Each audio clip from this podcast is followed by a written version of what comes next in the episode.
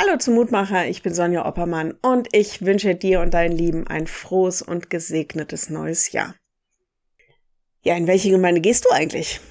Und wie ist es da? Gehst du überhaupt noch in eine Gemeinde?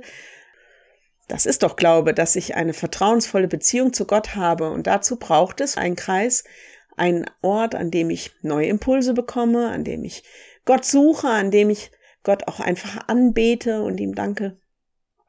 Die ersten christlichen Gemeinden sind entstanden, weil Menschen sich zu Jesus Christus bekannt haben. Dass er der Sohn Gottes ist, dass er für unsere Sünden gestorben ist und dass er so den Weg bereitet hat, uns mit Gott zu versöhnen. Jesus ist der Christus, der Retter und Heiland. Das ist das Bekenntnis der Christenheit. Und dann ließen Menschen sich taufen, um das kenntlich zu machen, für die sichtbare und die unsichtbare Welt, dass sie zu diesem Christus gehören wollen mit Haut und Haaren. Lehrtext heute ist so eine Situation, in der Gemeinde sich gründet. Lydia ließ sich taufen zusammen mit ihrer ganzen Hausgemeinschaft.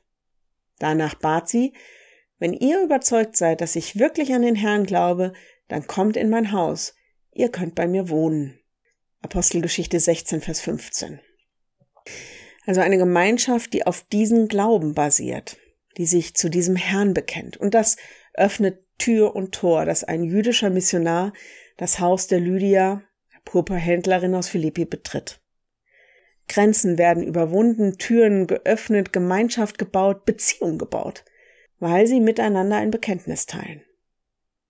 Ehrlich gesagt glaube ich, dass das die Basis einer Gemeinde sein muss.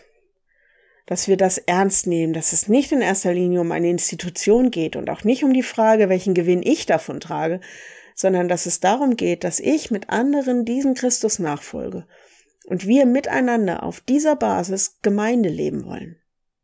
Ich glaube, es ist unsere Aufgabe, unser Bekenntnis mit Leben zu füllen und unsere Nachfolge ganz an diesen Christus festzumachen und dann auch Beziehungen mit anderen Christen zu suchen. Ich lade dich ein, noch mit mir zu beten. Gott, ich möchte dafür danken, dass keiner von uns alleine glauben muss und dich auch nicht alleine bekennen muss. Hilf uns, die Gemeinschaft mit anderen als kostbares Miteinander zu erkennen und auch zu füllen mit Liebe zu dir und mit unseren Geschwistern. Hilf uns, dass unsere Gemeinden ein Ort sind, an dem wir dich suchen, an dem wir dich bekennen und für dich unsere Dienste übernehmen. Sende Menschen in die Gemeinde, die helfen, dein Evangelium zu verkünden und lass uns deinem Namen Ehre geben. Hilf uns dabei. Amen. Morgen wieder ein neuer Mutmacher. Bis dahin, bleib behütet. Tschüss.